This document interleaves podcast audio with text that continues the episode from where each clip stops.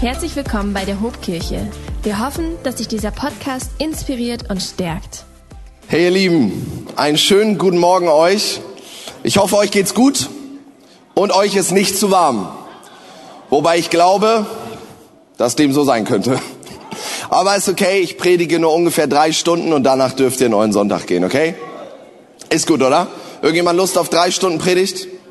Hey, let's go!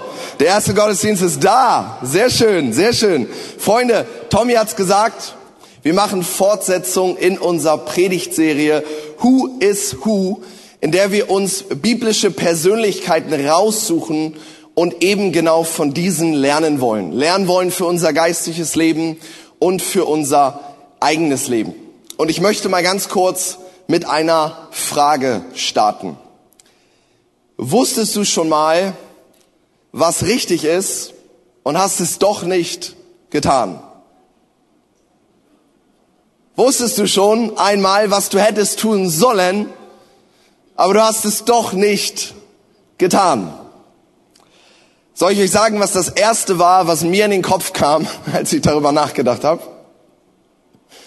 Bezogen auf meinen Kontext war das Folgendes. Du hättest deine Tochter wickeln sollen, aber schlafen ist auch sehr schön.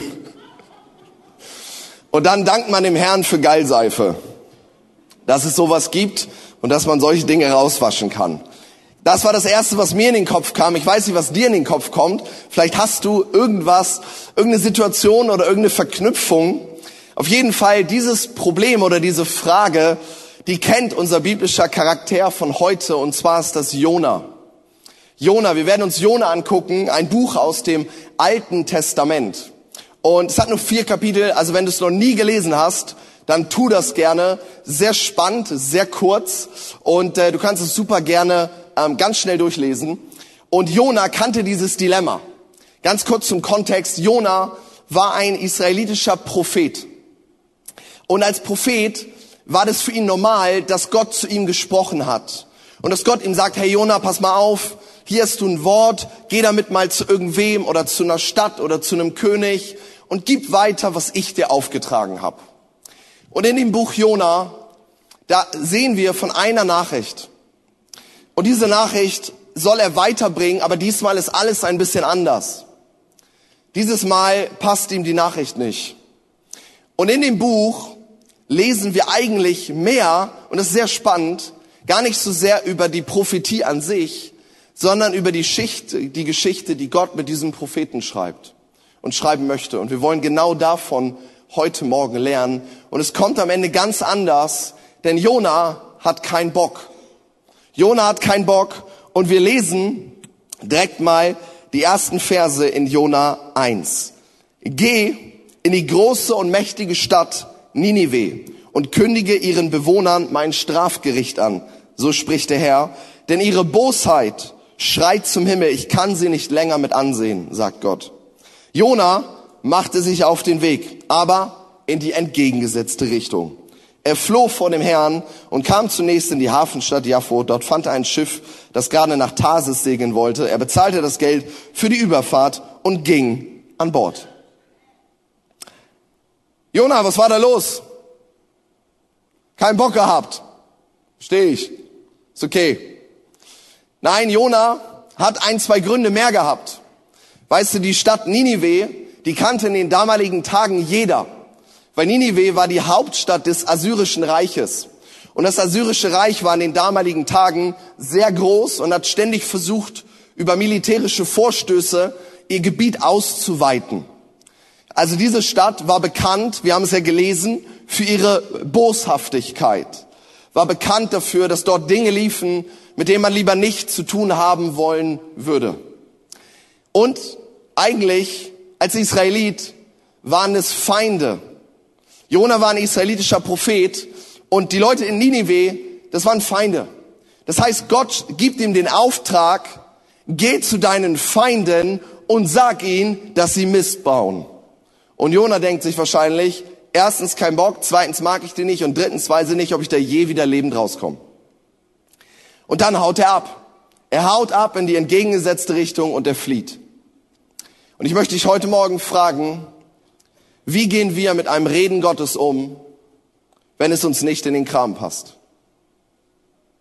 Wo fliehen wir vor dem Reden Gottes in unserem Leben? Ich will dich ganz bewusst fragen, wo fliehst du vielleicht vor dem Reden Gottes? Wir glauben daran, dass Gott heute noch redet. Durch sein Wort, durch seinen Heiligen Geist. Wir haben gerade letztens vor, vor ein paar Wochen, Monaten eine intensive Predigtserie gehabt über den Heiligen Geist, in der wir gelehrt haben, dass der Heilige Geist Gott in 3D die Persönlichkeit ist, die, die in mir lebt. Gott in mir, der mich befähigt und der zu mir redet. Und jetzt ist die Frage, was machst du, wenn Gott irgendwann mal etwas redet, auf das du keinen Bock hast? Oder irgendetwas, das du nicht verstehst, irgendetwas, was du nicht tun möchtest. Und in der Vorbereitung ähm, habe ich den Impuls gehabt, dass, dass vor allem auch ein, zwei Leute hier sind oder online zuschauen, ähm, die ganz genau wissen, dass es da ein Reden Gottes gibt und gab und sich genauso wie Jona bewusst dagegen entschieden haben, dem Folge zu leisten. Und ich möchte mich ganz kurz an dich wenden. Weißt du, wir sehen ein bisschen ein Muster und ein Konzept in der Bibel, wenn Gott spricht. Und leider ist es für uns Menschen schwer einsehbar, bis nahezu gar nicht einsehbar. Weißt du, weil in der Regel bekommen wir an dieser Stelle ein Reden Gottes, vielleicht ein Versprechen, eine Weisung, ein Rat, irgendetwas. Und das, was danach kommt, ist nicht die Erfüllung. Meistens nicht. Sondern das, was danach kommt, ist meistens ein riesiger Berg an Problemen, an Aber, an ich versteh's nicht, an was soll das, an Tagen, an Wochen, an Jahren und an Monaten. Und in dieser Zeit, ich weiß es nicht, manchmal ist es ganz kurz und manchmal ist es ganz lang. Gott hat manchmal eine andere Zeitrechnung als ich und du. Und erst wenn wir hinter diesen Berg gucken, kriegen wir eine Ahnung davon, warum Gott an diesem Punkt gesprochen hat. Hey Freunde, fällt uns was auf, in diesem Moment, wo wir ein Versprechen bekommen als Kinder Gottes, können wir nur zwei D sehen.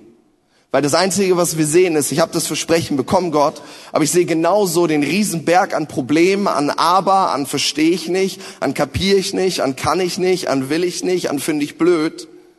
Und das, was dahinter ist, was sich hinter dem Berg befindet, das sehen wir gar nicht. Wir können das nicht sehen, weil wir nicht mal wissen, was in fünf Minuten passiert.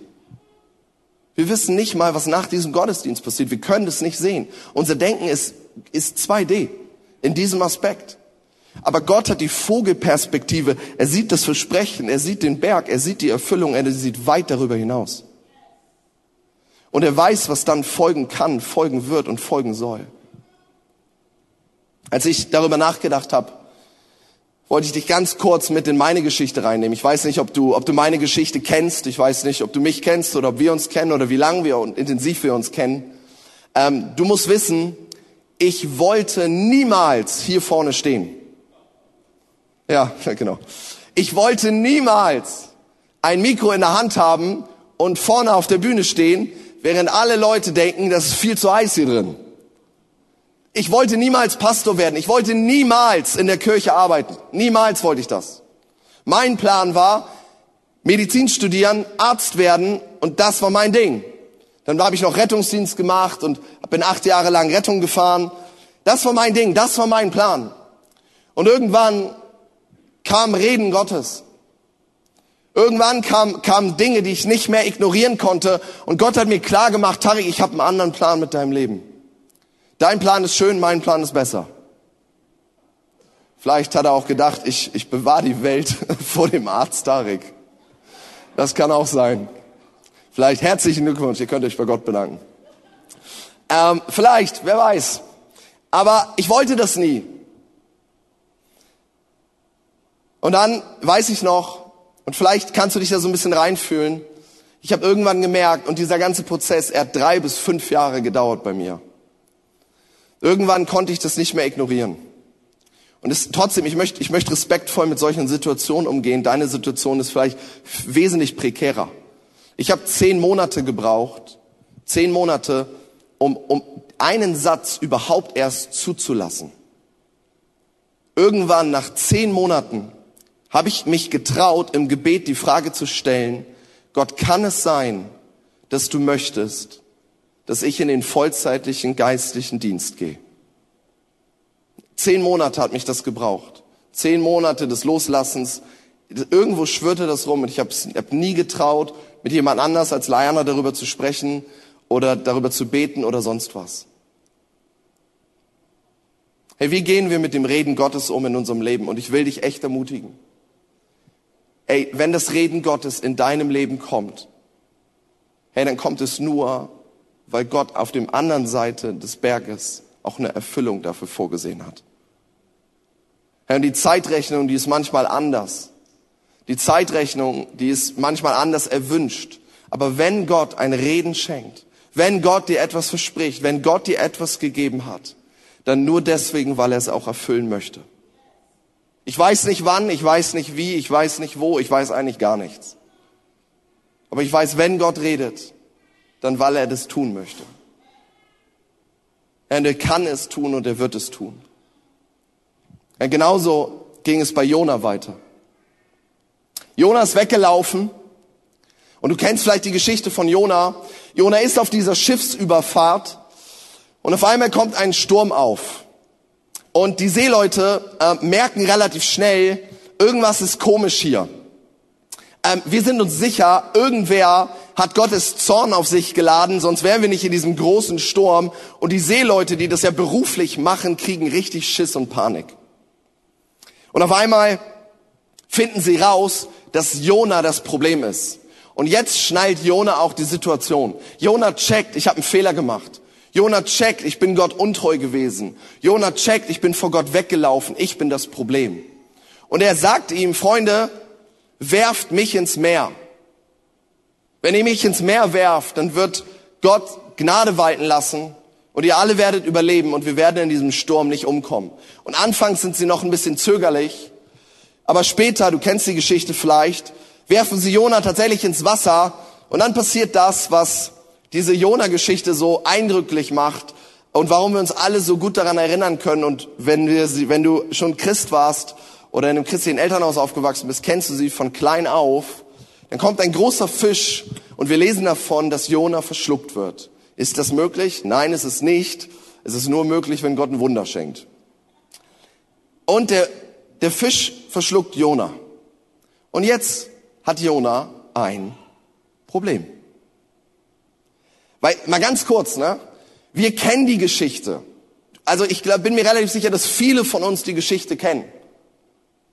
Und das, das Problem ist ja, wir müssen uns mal vorstellen, wie fühlen wir uns in diese Geschichte rein, wenn wir das Ende nicht kennen. By the way, das ist immer die Schwierigkeit, wenn du Bibel liest und die Geschichten schon kennst. Ist dir schon mal aufgefallen? Wenn du, die, wenn du das Ende schon kennst, dann ist es gar nicht mehr so spannend. Wenn du das Ende schon kennst, dann merkst du, okay, ja, das Kapitel kann ich auch noch mal eben überfliegen, so, das zwar Wort Gottes, aber schmeißen wir weg, wir nehmen das, wir machen hier, wir machen hier ein Kreuzen, das kommt weg, das reißen wir raus und da machen wir weiter. Aber das Wort Gottes ist ja zusammengestelltes, inspiriertes Wort Gottes. In 2. Timotheus lesen wir das.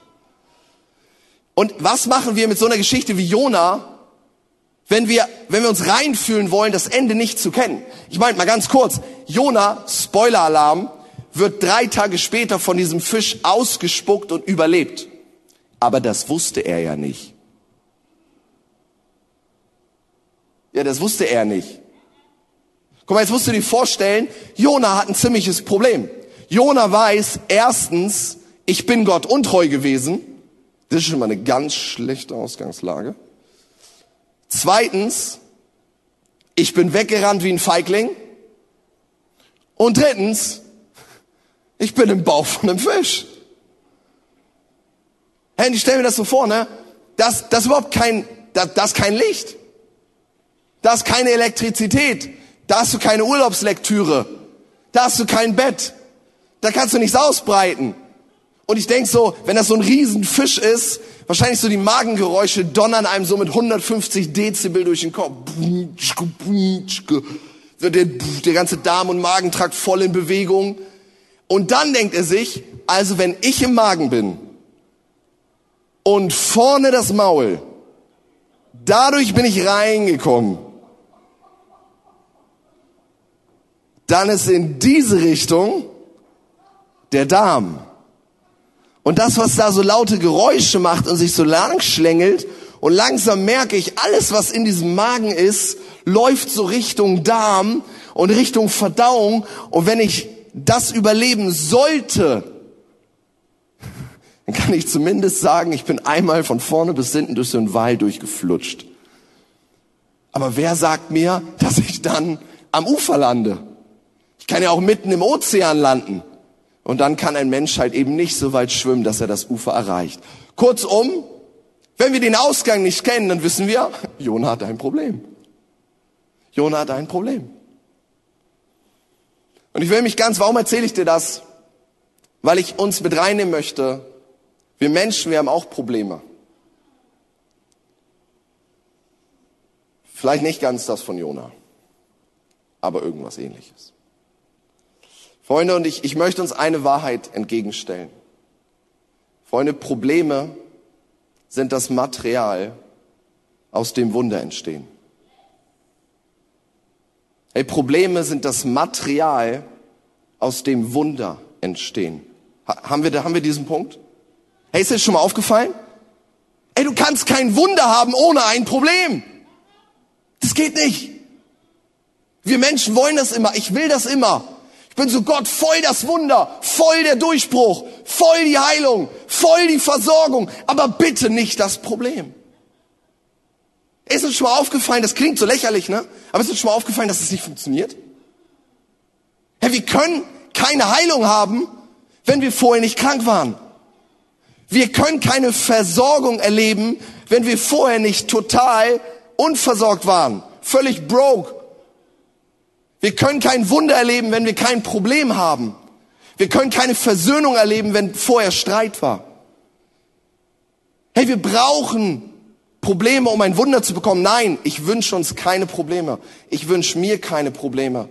Und auch Gott wünscht uns keine Probleme. Das ist nicht mein Gottesbild. Aber die Wahrheit ist, wir leben in einer Welt, die Probleme mit sich bringt. Und jetzt ist doch die Frage, wie gehe ich, wie gehst du mit diesen Problemen um?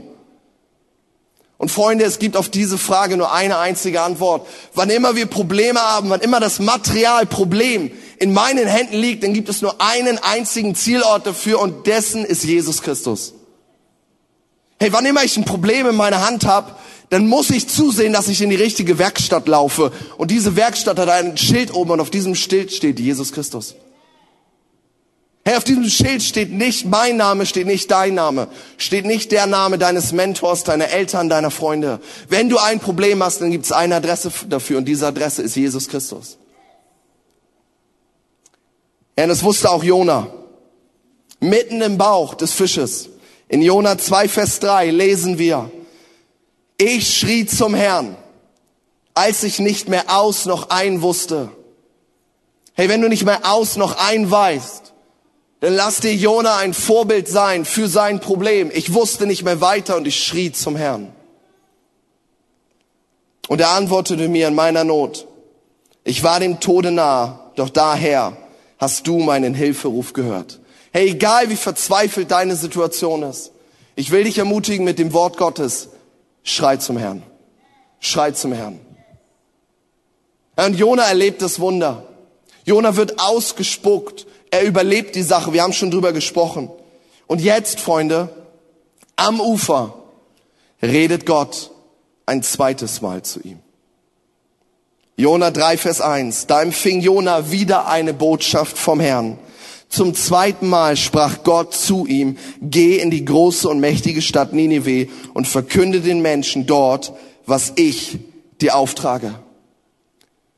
Freunde, ist irgendjemand dankbar dafür, dass wir einen Gott der zweiten Chance haben? Ey, come on, ist irgendwer dankbar dafür, dass Gott auch noch mal ein zweites Mal spricht? Hey Freunde, was ist das für eine Story? Jona ist Gott ganz bewusst untreu. Er empfängt das Regen, er denkt sich, danke, nein, tschüss. Er kriegt Probleme, Gott ist ihm gnädig, er landet im Fisch, er rettet ihn, er kommt ans Meer oder ans Ufer und Gott redet ein zweites Mal zu ihm. Hey, was ist das für ein gnädiger und barmherziger Gott?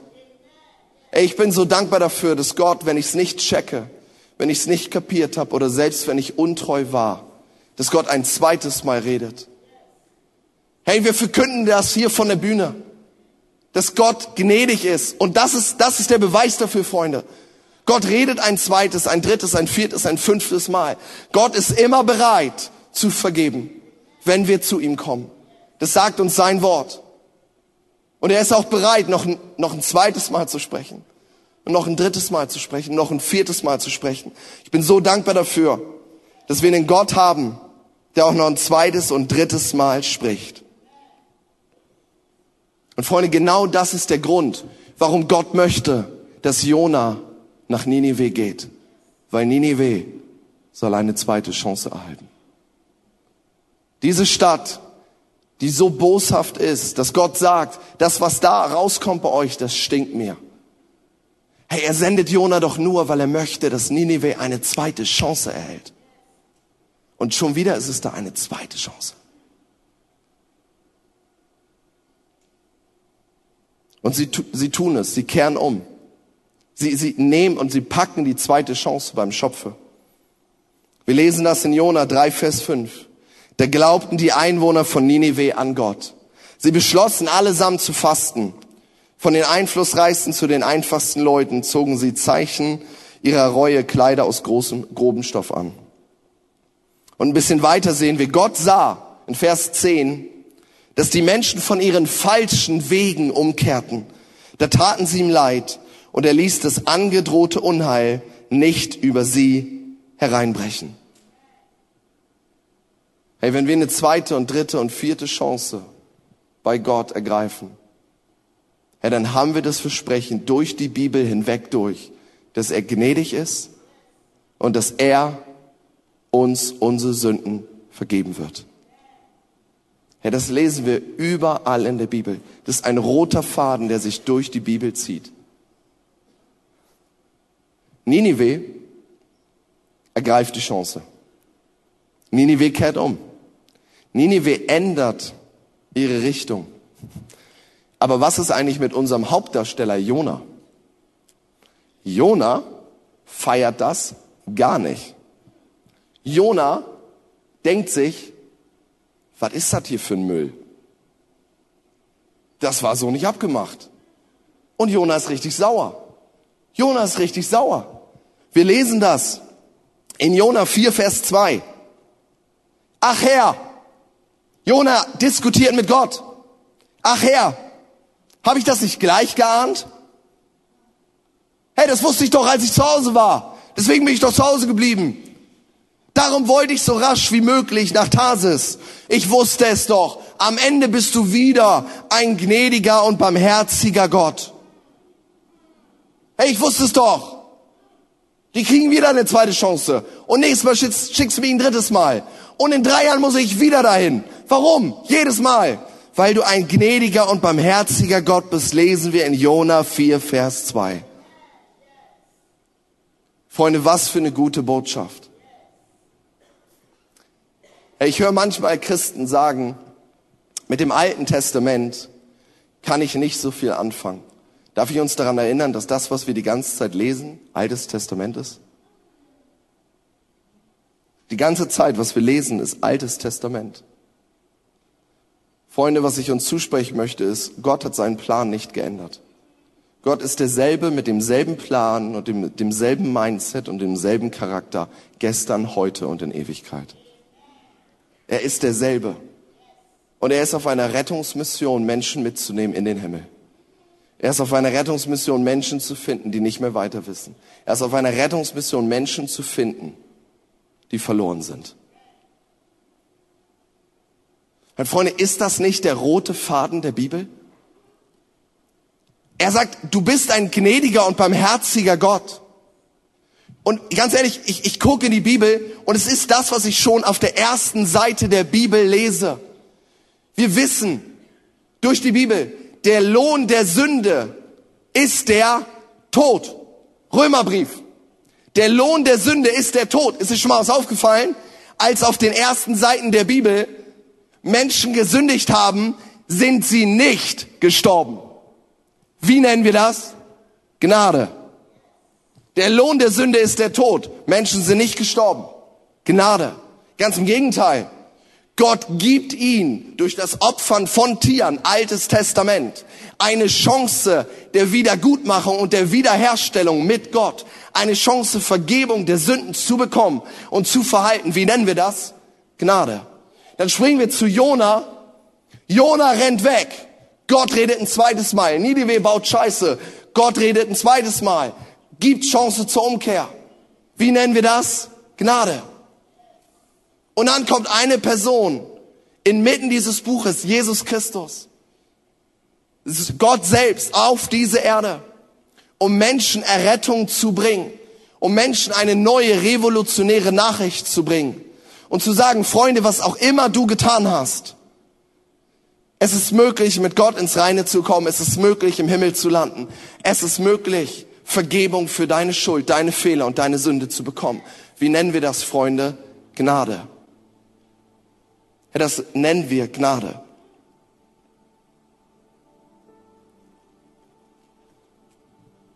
Hey, und Menschen in der heutigen Zeit zweifeln das an. Zweifeln an, dass es Sünde gibt, dass Sünde ein Problem ist, dass es Rettung gibt, dass Jesus existiert hat, dass Jesus wirklich für die Vergebung unserer Sünden gestorben ist. Freunde, und in den damaligen Tagen war das nicht anders. Hey, Jesus Christus selbst war in keiner anderen Situation als du und ich. Weil Jesus selbst hat Widerstand erlebt. Jesus selbst hat Widerrede erlebt. Jesus selbst hat erlebt, dass Menschen ihm nicht glauben wollten. Und irgendwann, und wir verlassen mal ganz kurz das Alte Testament und wir springen zu der Person, die unsere Rettung erwirkt, Jesus Christus.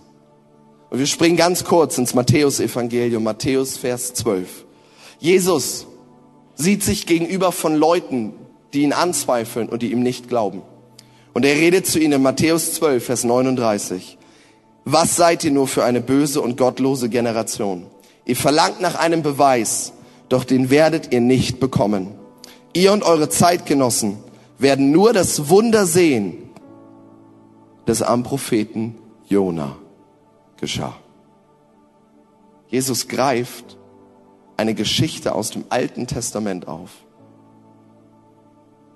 und sagt ihnen, Freunde, ihr wollt einen Beweis? Das Einzige, was ihr sehen werdet, ist das Wunder, das am Propheten Jona geschah. Denn Jona war drei Tage und drei Nächte im Bauch des großen Fisches.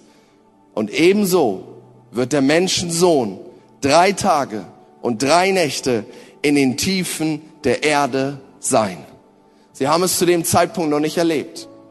Aber er gibt ihnen eine Vision für das, was in Zukunft folgen wird.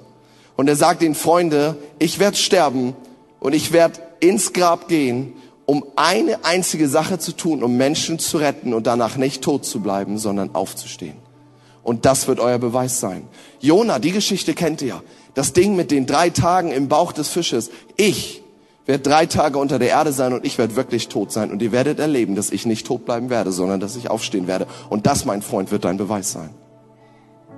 Und ein paar Verse später sagt er, Matthäus 12, Vers 41, Freunde, deswegen kann ich sagen, hier vor euch, das sagt Jesus Christus, hier vor euch steht jemand, der größer ist als Jona. Was, was Jesus ihnen sagt ist, Freunde, ich bin nicht die Ankündigung der Prophetie, ich bin die Erfüllung der Prophetie. Ich bin keine Geschichte aus dem Alten Testament, ich bin der, der Rettung wirklich bringen wird. Herr, und verstehen wir das, wenn wir, wenn wir Jona und Jesus mal Seite zu Seite nehmen? Wenn wir uns J und J angucken, wenn wir uns J und J angucken, fällt dir irgendetwas auf? Hey, Jona war drei Tage im Bauch des Fisches. Und Jesus liegt drei Tage unter der Erde. Jona bekam ein Wort von Gott. Jesus kam als das Wort Gottes. Jona rennt weg. Jesus rennt dem Sünder entgegen. Jona konnte den Sturm nicht alleine stillen, aber Jesus kann ein Wort sprechen und der Sturm ist gestillt. Freunde, verstehen wir das, was da passiert? Jona verkündigt einer einzigen Stadt, Es gibt die Chance zur Umkehr. Was macht Jesus Christus? Er verkündet einer ganzen Nation, einer ganzen Welt, einer ganzen Erde. Es gibt die Chance zur Umkehr und zur Rettung. Freunde, Jona brauchte einen Retter. Jesus ist als Retter gekommen. Wir verstehen wir, was hier passiert. Jona und Jesus. Jona. Oh, eine ganz kleine Schau auf das, was kommen wird. Eine ganz kleine Schau auf das, was passieren wird. Eine ganz kleine Schau auf den, der kommen wird. Jesus Christus. Und er wird Menschen erretten. Er wird Menschen befreien. Er wird Menschen rausrufen.